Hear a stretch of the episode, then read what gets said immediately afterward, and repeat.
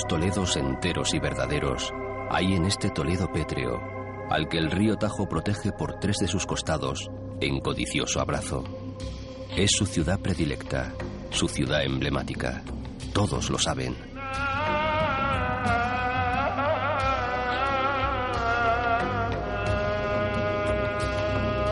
Uno de esos Toledos es ciertamente el que miró con apasionado ahínco el pintor cretense que aquí vivió durante más de 30 años, con más amarguras que felicidad, por cierto.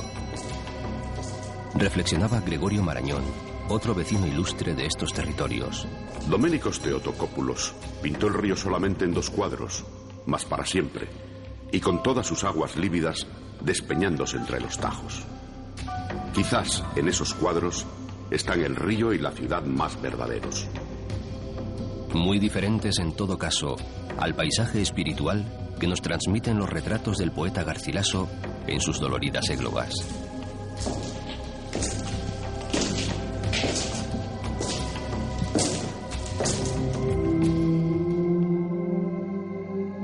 Aquel gran poeta guerrero, el que más tarde sería llamado Capitán del Tajo, herido entonces por la muerte de su amada Isabel, la portuguesa, sin duda hubo de fijarse más en la ciudad espectral y sombría, en la ciudad siempre mística, enraizada en su densa soledad, fuera del tiempo. Por eso la llamó inmortal.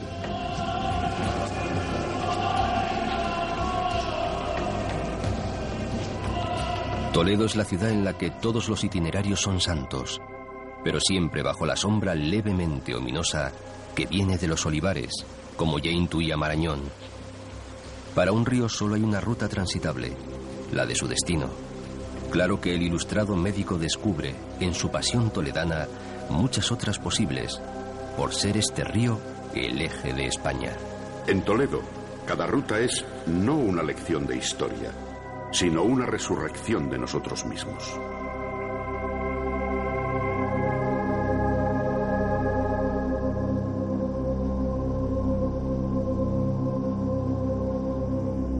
Y el río sería así una canción larga y secreta hasta el mar de Portugal.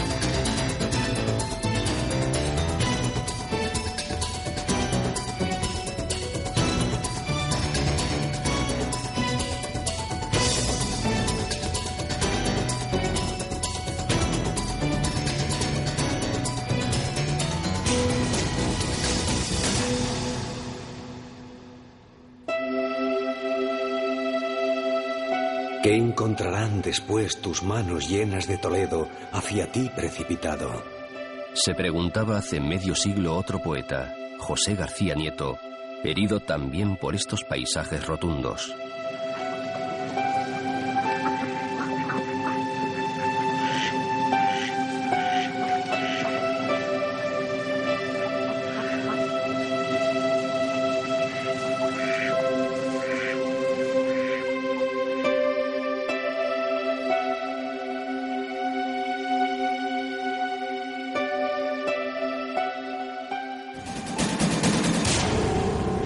Se ha despedido de la ciudad, cansado tal vez de morder tanta roca, el Tajo se apacigua y adormece, como una raya que dividiese la civilización de la nada. Así lo veía el viajero americano James Michener, al que le pareció tan bien que las llanuras siguientes, tan desoladas y vacías, quietas junto a los meandros del río, estaban como si acabaran de haber sido reconquistadas a los moros. La vega por la que aparece el Guadarrama desmiente hoy aquella impresión de soledades. Un Guadarrama cargado también de muchos castigos, que baja con sus aguas aromatizadas por los pinos de la sierra madrileña de su nombre, solo cuando se lo permiten los muchos pueblos que ha visitado en su apresurado descenso.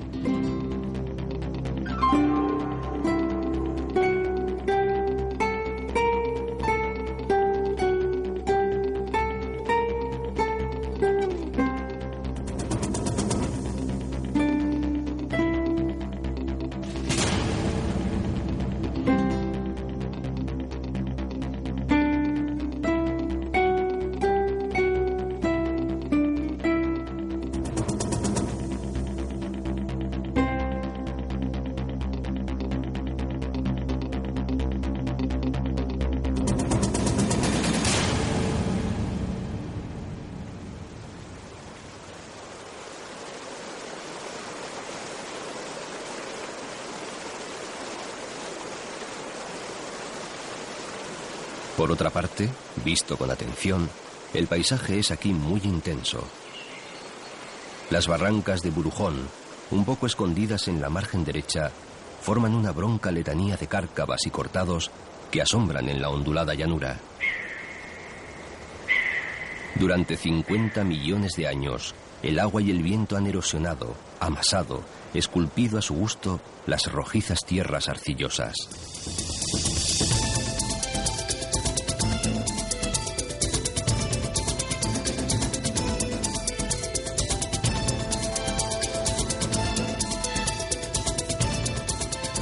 Tierras sedientas que se inclinan y se despeñan sobre el cauce del río represado, que caen en el gran remanso azul de Castrejón, el primer embalse de la nueva etapa. Saltan y parpadean sobre las aguas, según a qué horas, insólitos colores y hasta siluetas atrevidas y raras formas que nacen del poderoso farallón y de los ásperos barrancos. Buen hogar para tantas aves conocidas que encuentran mucha comida en el entorno. Si acaso el Tajo hubiera podido caer en viejas arrogancias o pretensiones desmedidas, entregarse de nuevo a saltos de vértigo, a bramidos y rápidos temibles, pero la mano del hombre lo obliga otra vez a atascar su freno, a domesticarse y tornarse civil y utilitario. El ancho valle se adormece lleno de aguas plácidas junto a la llamada meseta cristalina, que se adorna con graciosos cerros. La conocida voracidad del hombre no ha arruinado del todo los primitivos bosques de coscoja y de encina, ni ha hecho especialmente difícil la vida a la cigüeña.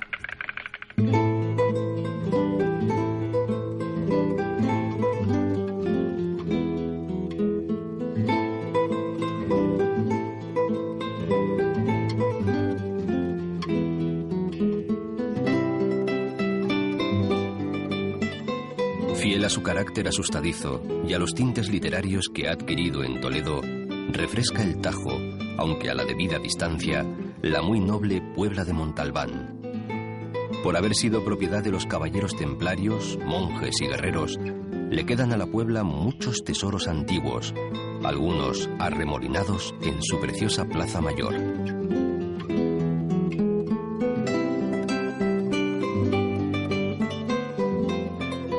Posee además un honor de índole más sutil y espiritual, haber sido cuna, en el año 1465, del bachiller Fernando de Rojas, autor de La Celestina, una de las obras mayores de la literatura española, y también del cardenal Pacheco, por si lo del poeta fuese poco.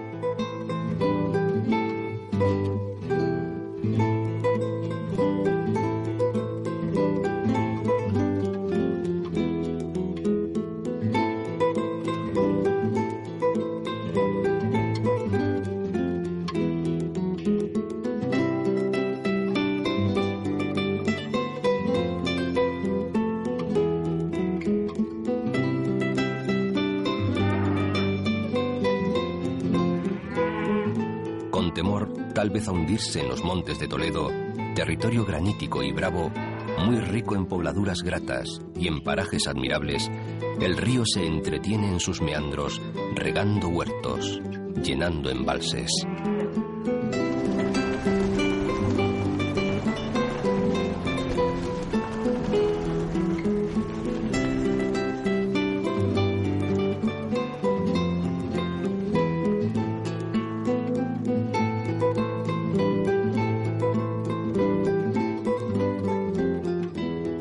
Camina lento hasta el Carpio, muy arrimado al apacible cauce de los campos de labor, y choca de pronto con Malpica, es decir, con un castillo de cuento árabe, surgido de repente, como por encantamiento, según creyó Pedro de Lorenzo.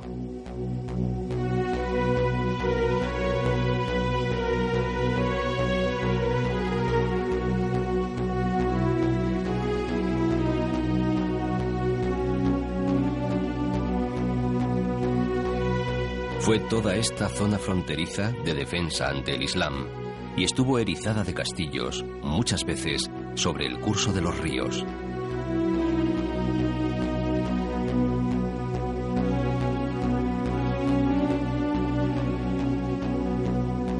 Ante las puertas, siempre generosamente abiertas de la ciudad de Talavera, el río Tajo se ejercita en una especie de rito ceremonial y de entrega.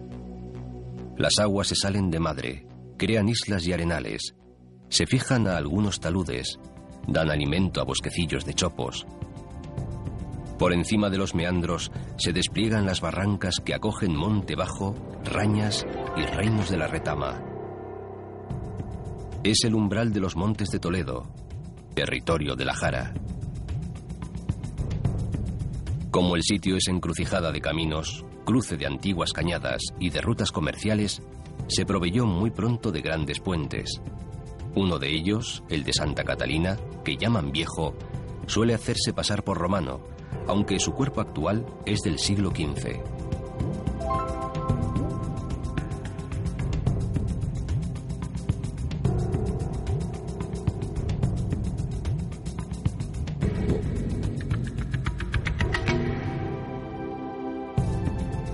La ciudad de Talavera es nueva, amplia y moderna, pero también muy antigua, cosa que parece querer ocultar.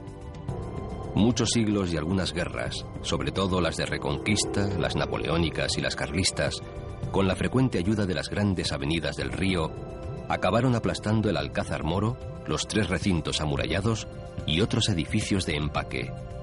Quedan, no obstante, algunos vestigios para que el curioso pueda hacerse idea de cómo fue esta ciudad llana, cuyas defensas la hicieron famosa.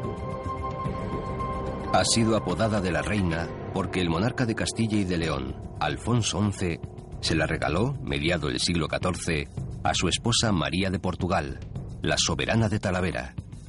O tal vez porque se atribuyó su señorío a su famosa y regular amante, doña Leonor de Guzmán, a la que la celosa portuguesa acabó mandando matar más tarde en el propio castillo talaverano.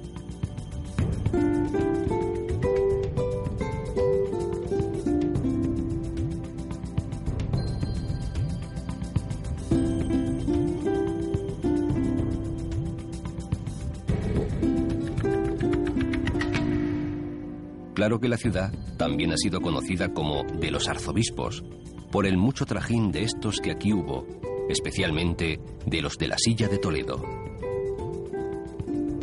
Talavera ha sido relativamente rica e industriosa y ha sabido siempre adaptarse a los cambios de los tiempos. Centro de manipulación de la lana de las ovejas merinas, luego de la seda, con lo que se llenaron de morera sus alrededores y se levantó una real fábrica para tejer damascos y otras telas lujosas. Más tarde aposento de alfares, que se nutrían de las arcillas y tierras ferruginosas de los alrededores, que cocían con carbón de los montes de Toledo. Sus cerámicas azul cobalto, cuya presencia estuvo eclipsada durante 200 años, siguen siendo tan apreciadas hoy como en el siglo XVI, en pleno renacimiento.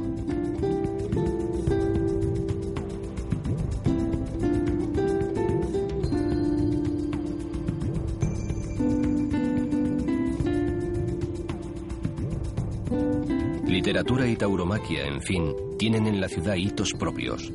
En la primera, porque anduvieron aquí en diversos menesteres dos arciprestes casi legendarios, el de Ita, autor del libro del buen amor, y el llamado precisamente de Talavera, Alfonso Martínez, que escribió El Corbacho. Pero además, de Talavera fue al parecer alcalde mayor, aunque por poco tiempo, el bachiller don Fernando de Rojas, el urdidor genial de la tragicomedia de Calixto y Melibea, natural de la Puebla de Montalbán, que ya visitó el río.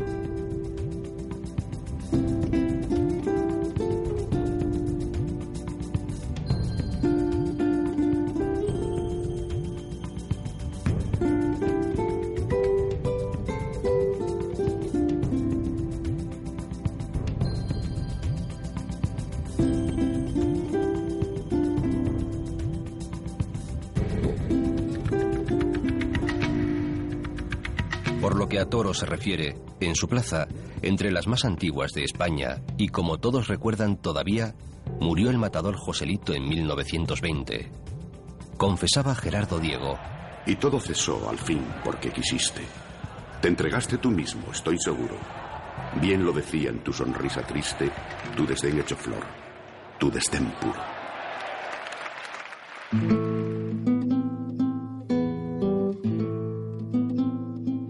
Las aguas que conocieron todos estos sucesos han pasado bajo el puente de hierro hace mucho tiempo. Ya no están aquí. Mas el río sí está. Siempre está. Amansado su cauce, porque enseguida va a detenerlo un nuevo embalse, el de Azután, sirve de ocasional espejo a pueblos que parecen retoños de Talavera o lucen enigmáticos orígenes. Alberche, Calera y Chozas, las herencias, todos aprovechan más o menos las aguas y se entregan a cultivos de ocasión, es decir, de inmediato provecho y según pinte la demanda, hasta no hace mucho con la ayuda de norias y acequias. Entre la presa del embalse y su cola oficial, median tres docenas de kilómetros, en ocasiones bien aprovechados por el verdor.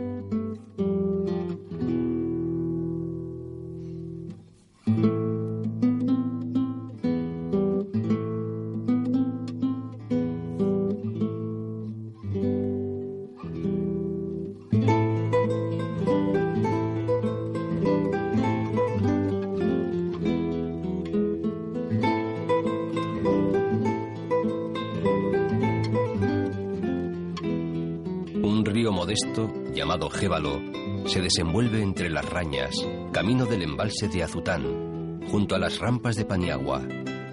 La vegetación es refugio de jabalíes, corzos y venados. En algunos lugares, esa vegetación de carácter mediterráneo se torna doméstica y productiva, es decir, aparecen rodales de pinos, castaños y olivos. En la otra margen del río, donde dicen Jara Baja, no mejoran el carácter y el provecho de las tierras. Son también broncas, abrasadas, pedregosas, agrestes de espinas, mordidas de soledad.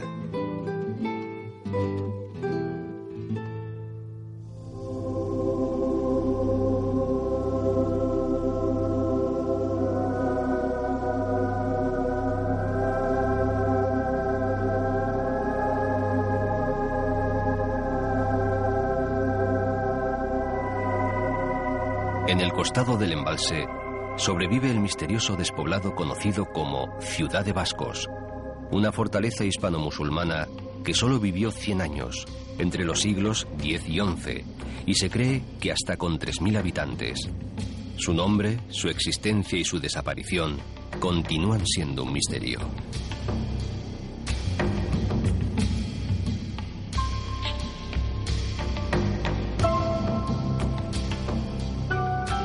Pero el río sigue por el sur, apartado y tranquilo, bajo uno de los puentes más ilustres que posee.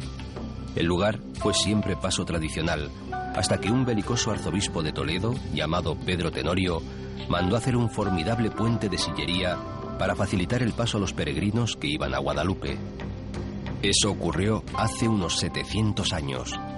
El burlón Luis de Góngora piropeaba aquí al Tajo de esta manera. Llamado sois con razón de todos, sagrado río. pues que pasáis por en medio del ojo del arzobispo.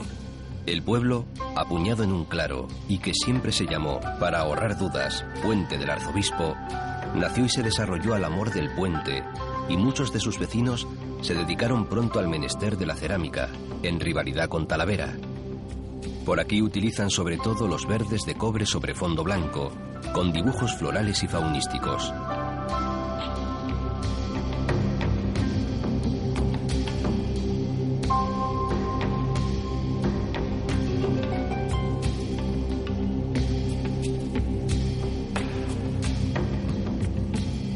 Es la elegante Puebla de Oropesa un largo mirador sobre el vasto campo Arañuelo, al borde de Extremadura, a la que el río renuncia a aproximarse, aunque apenas dista una docena de kilómetros al norte.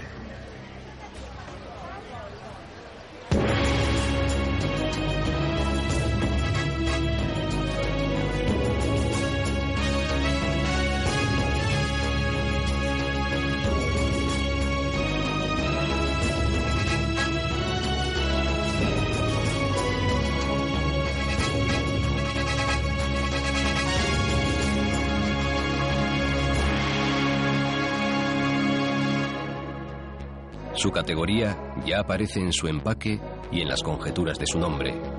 Cuentan que si hubo en los alrededores una explotación de oro, que si con oro se pagó a los maometanos el rescate de una bella cristiana, que si el mismo Hércules en persona fundó el caserío en lo alto de una colina pizarrosa. Realmente empieza a saberse del lugar bien entrada la Edad Media, cuando son sus dueños los Álvarez de Toledo. Isabel la Católica les concede título de condes, y uno de ellos alcanza el cargo de virrey del Perú. De entonces son sus mejores recuerdos, dos castillos o castillo y palacio unidos. Una parte, la del Palacio Condal, fue convertida hace 70 años en parador de turismo.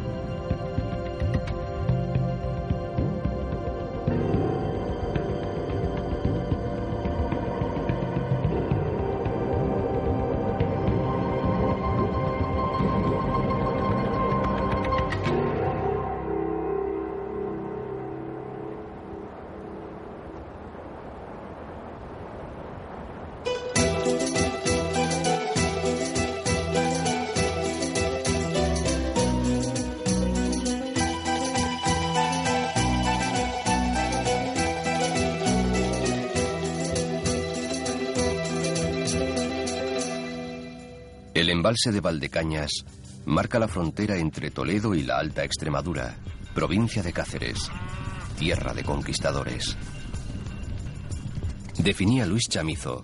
Porque semos asinas, semos pardos del color de la tierra, los nietos de los machos que otros días triunfaron en América. Al norte, el campo Arañuelo, donde guerrearon órdenes militares y luego señores de tierra. Por el sur, las comarcas de los Ibores y Villuercas, que son serranías montaraces, escasas de gente y bien pobladas de animales y maravillas naturales.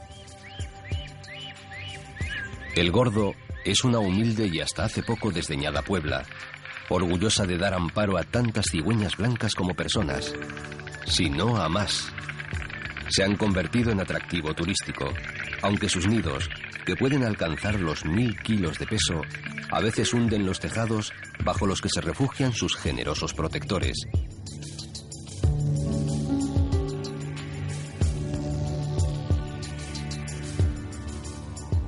También escasa ha sido la gente que se asentó en la llamada Campana de la Mata, tierra comunal sembrada de alquerías por pastores abulenses que se agruparon en un concejo rural. Vivieron al margen de la sociedad española hasta que el navarro Pascual Madoz, ministro y autor del Gran Diccionario Geográfico de España, disolvió tan rara práctica en 1855 y el común se desmembró en grandes latifundios.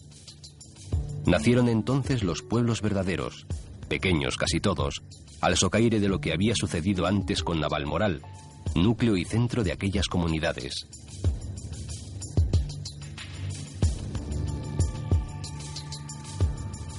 Los demás pueblos han ido viviendo propias vidas. Peraleda, Millanes, Torbiscoso, Valdeúncar.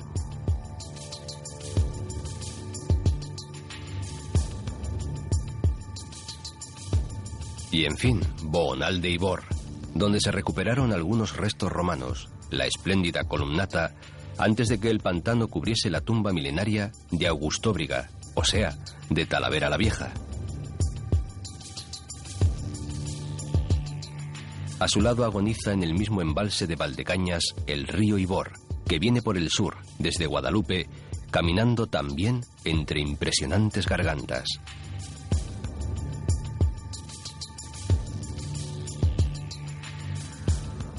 Enseguida contiene el río sus energías ante un nuevo embalse, el de Almaraz. El pueblo, además de darle nombre, es famoso porque dicen que aquí se juntaron los moros Muza y Tarik después de haber conquistado Toledo en el comienzo de sus aventuras. Fue también escenario de comitivas reales y bélicas, y se sabe que sufrió mucho hace 200 años con los franceses.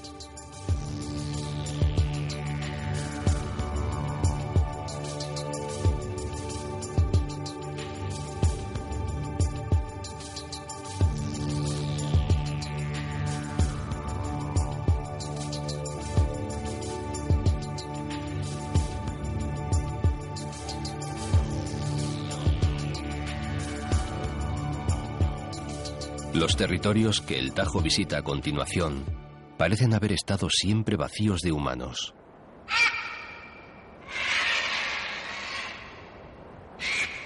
No es cierto, pues en algunas cuevas se han encontrado pinturas realizadas en las rocas dos mil años antes de Cristo.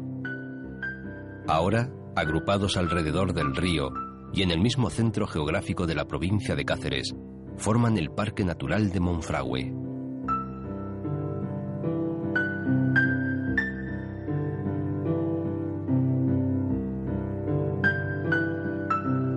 En Monfragüe, el espacio peninsular quizá más rico en flora y fauna mediterráneas, junto a extensas laderas cubiertas por bosque y monte impenetrable, se yerguen roquedos, pastizales arbolados, dehesas y zonas húmedas, de arroyos, charcas y embalses.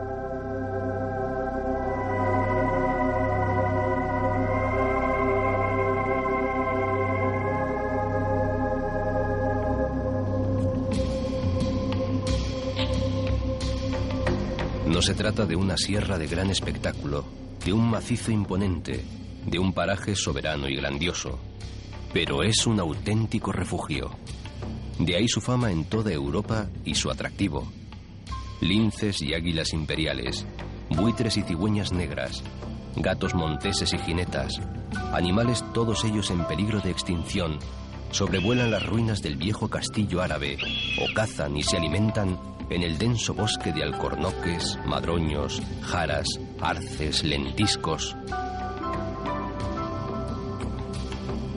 Los caballeros de Monte Gaudio, habitantes posteriores de la fortaleza, trajeron de Jerusalén la imagen de una Virgen negra, supuestamente esculpida por San Lucas, que todavía se venera en la ermita aledaña.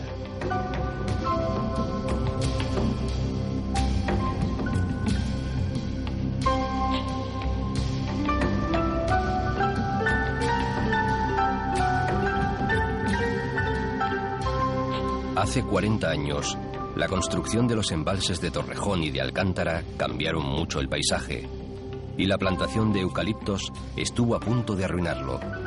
Pero en 1979, la declaración de parque natural ha permitido la supervivencia de muchas especies. Solo entre los vertebrados, casi 300.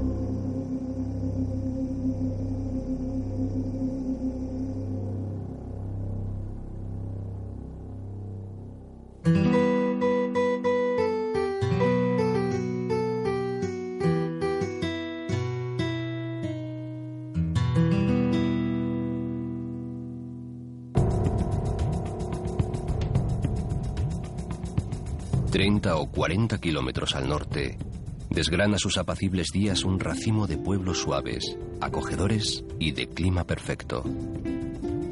Es la comarca de la Vera, bajo las lujosas laderas meridionales de Gredos, mirando las vegas y los tajos del sur por los que se desplaza el río.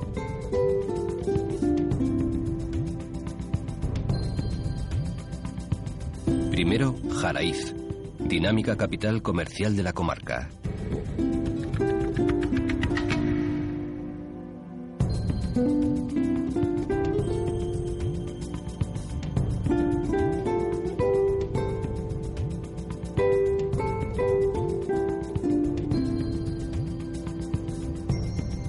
Más allá, Garganta la Olla, fundación de pastores y hoy pintoresco banquete de visitantes. Cuentan aquí una historia macabra de una tal Isabel de Carvajal que huyó del matrimonio y luego se dedicó a seducir varones para asesinarlos. Lope de Vega y otros poetas escribieron versos sobre ella y la gente parece que se tranquiliza cuando le narran que la Santa Inquisición mandó ahorcar en Plasencia a la pecadora. Allá en Garganta la olla, a la vera de Plasencia, salteóme una serrana blanca y rubia, ojimorena. Si no es seguro que existiera esa mujer, si fueron reales las rabizas que se alojaban en la hoy llamada Casa de las Muñecas, prostíbulo que mandó poblar el propio Carlos V para que se desfogaran los soldados que lo guardaban en Yuste. La reina, sin embargo, impuso a las alegres mozas una condición para diferenciarlas de las damas de bien. Llevar el pico de las enaguas pardo. De ahí la frase, ir de picos pardos.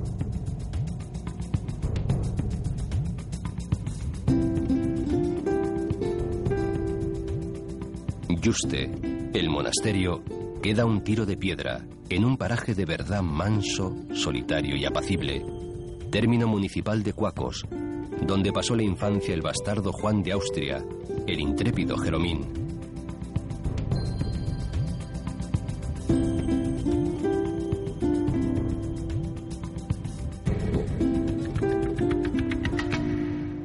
El cenobio Jerónimo, quizás a causa de esa afectiva cercanía, por el emperador Carlos para pasar allí los últimos años de su vida. Resultaron ser dos, aunque rodeado de no pocos placeres, buena cofradía de cortesanos y entretenido por visitas de muchos otros.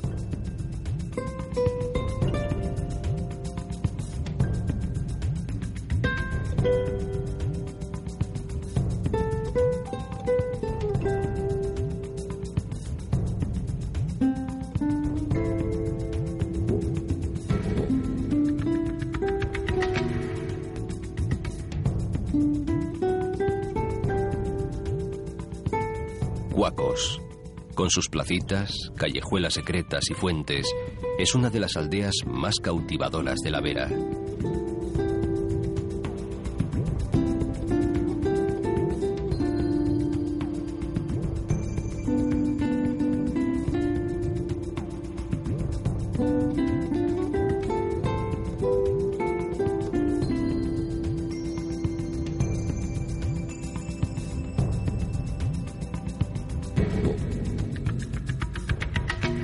La memoria de aquel emperador, que fue uno de los hombres más poderosos y ricos del mundo, se alarga también a Jarandilla, villa de frescor y prados verdes, según su etimología árabe. En su castillo-palacio, hoy parador de turismo y antes casa de los condes de Oropesa, se albergó Carlos I de España y V de Alemania, mientras acababan de acondicionar a su gusto la placentera residencia monástica de Yuste.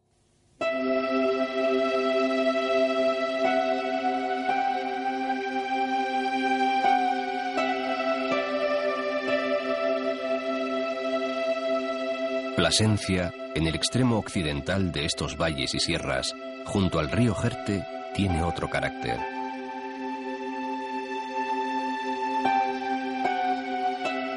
Sus poderosas murallas contaban con 78 torres defensivas, de las que se conservan 22, además de un alcázar derruido en 1941.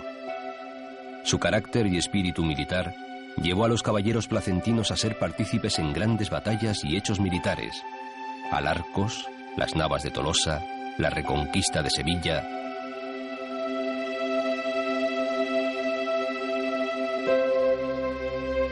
Pero la ciudad fue también lugar de estudio y cultura, llegando a albergar hasta tres universidades. Rivalizó en dignidad con Cáceres. Tuvo obispo, el más poderoso de Extremadura. Conserva dos catedrales cargadas de arte. Escandaliza con los motivos procaces de la sillería catedralicia, la pintoresca historia voladora de su escultor, Rodrigo Alemán, que plasmó de manera inmejorable el mundo de los buhoneros, pícaros y mendigantes. Atesora docenas de leyendas y buena parte de sus fortificaciones, hasta doble muralla. Y tradición de mercado, con ocho siglos de negocio a sus espaldas,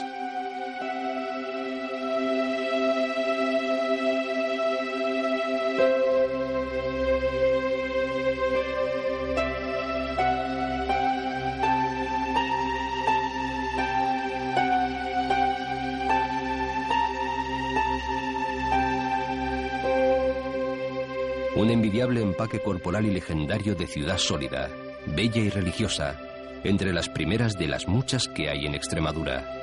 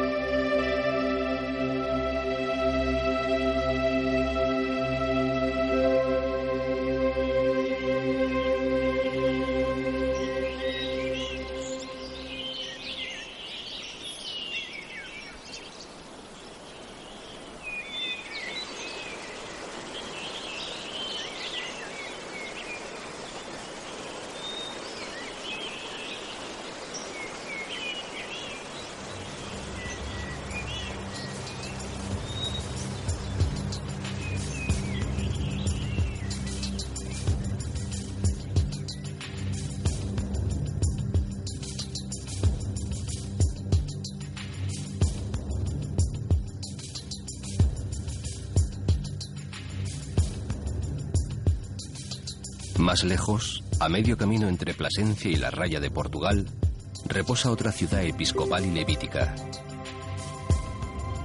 Se trata de la pequeña ciudad de Coria, joya escondida entre dehesas y sierras, propietaria de formidable catedral, de castillo y muralla romanos, clásicas puertas de acceso, amables e intrincados rincones callejeros.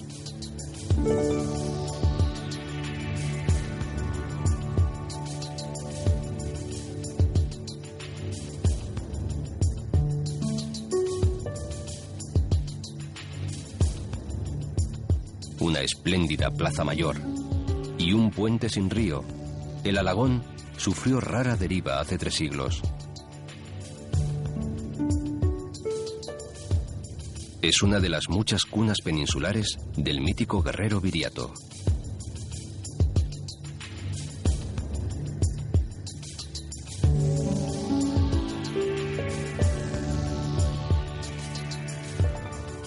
Y si se pregunta a los más viejos del lugar, les dirán al oído que, de verdad de la buena, aquí está enterrada su espada.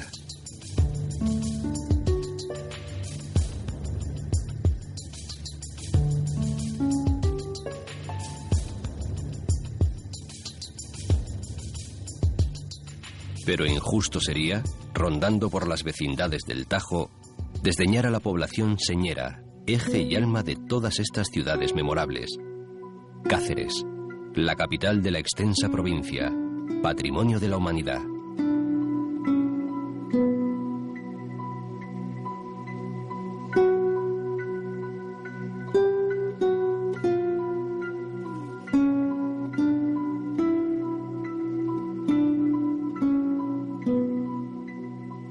Queda apenas a dos docenas de kilómetros del río, a mediodía.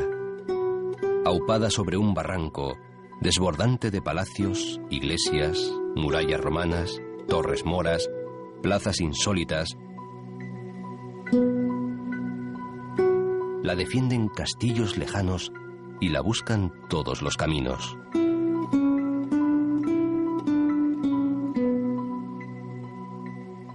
Población de desarrollo romano en plena vía comercial de La Plata, visigoda y árabe a continuación, es cristiana por excelencia pues se reconstruyó de arriba a abajo después de expulsar a los invasores islámicos en el año 1229. Aquí se aposentaron linajes de Castilla, de León, de Galicia, de Asturias y aún de Francia y Alemania. Asociados como fratres de Cáceres, origen de la Orden de Santiago, por cierto, se apiñaron en casas fuertes y se dotaron de grandes iglesias. Los Obando, los Becerra, los Golfines, los Carvajal, los Mogollón, los Pereros, los Aldana, los Solís. Desde castillos y casonas campesinas dirigían sus dehesas de ganado mientras seguían guerreando contra el moro. Hasta que llegó la reina Isabel a apaciguar temperamentos frecuentemente hostiles y a desmochar torres demasiado altas, la ciudad fue brillante escenario de las vidas de aquellos nobles levantiscos y audaces.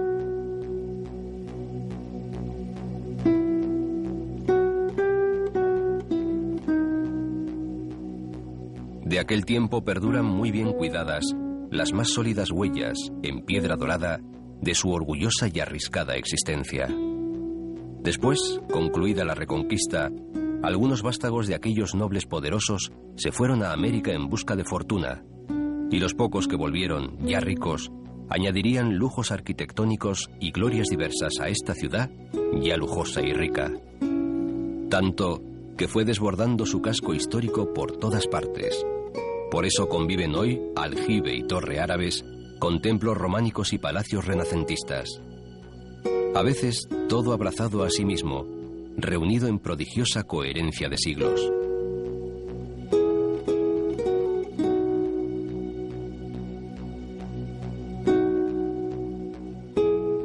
Como en toda Extremadura, serían las rachas de pobreza que empezaron ya hacia el año 1600 y continuaron en los siglos siguientes las que más ayudarían a que se mantuvieran en pie tantos tesoros, a que se conservara tanto el esplendor antiguo.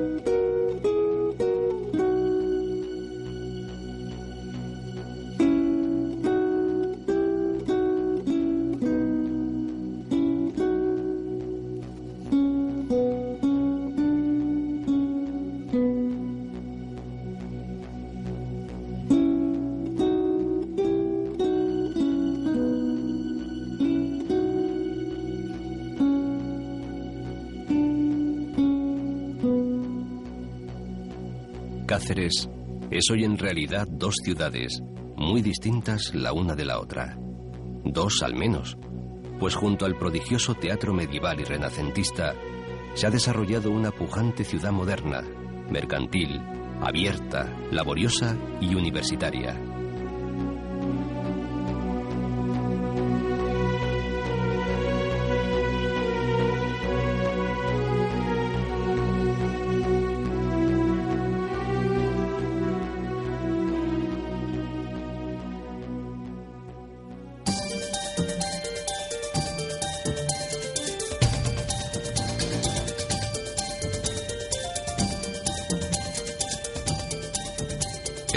Que nos lleva ahora por el corazón de Extremadura sigue su paso invencible.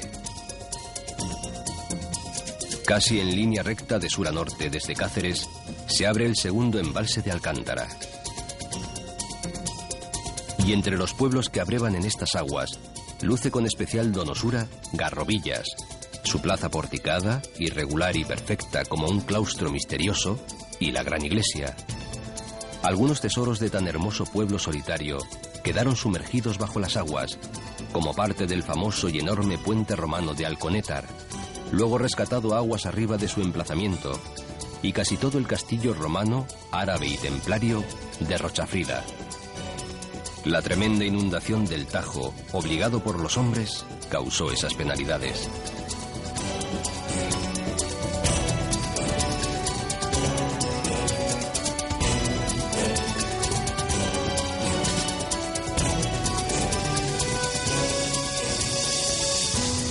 Se salvó el último puente, el de Alcántara, el Puente Puente. Una de las mayores hermosuras que en España pueden verse. Eso decía Unamuno en 1909, cuando ni se soñaba con la presa y la hidroeléctrica. Es quizá la obra más perfecta que los romanos construyeron en España, y solo entre los años 105 y 106, pagado a escote por los vecinos de 11 municipios. Seis arcos valientes, casi 200 metros de longitud, sillares graníticos colocados en seco, como los del acueducto segoviano, una obra maestra y perenne. Domeñadas pasan ya las aguas en este profundo tajo por las orcas caudinas de piedra, tan cargadas de belleza como de historia, entre invenciones tecnológicas y una villa a ellas asomada en lo alto, villa hoy un poco adormecida y remota, mas dueña también de monumentos valiosos y de sucesos memorables.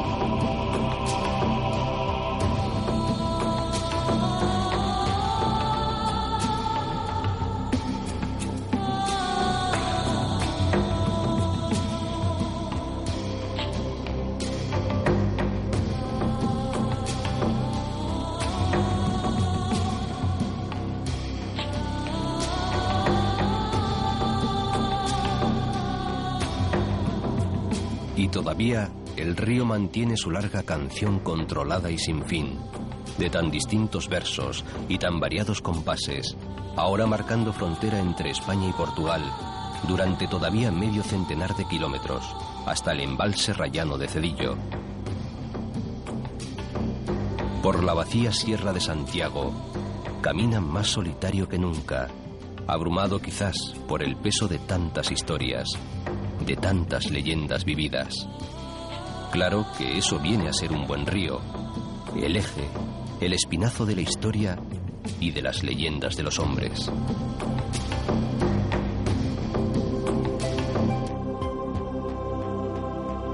Después, otro par de centenar de kilómetros más adelante, ya junto al océano, el río del imperio marcha por Lisboa hacia el Atlántico. Insistía Unamuno. El recio luchador bien merece aquella su augusta y majestuosa muerte.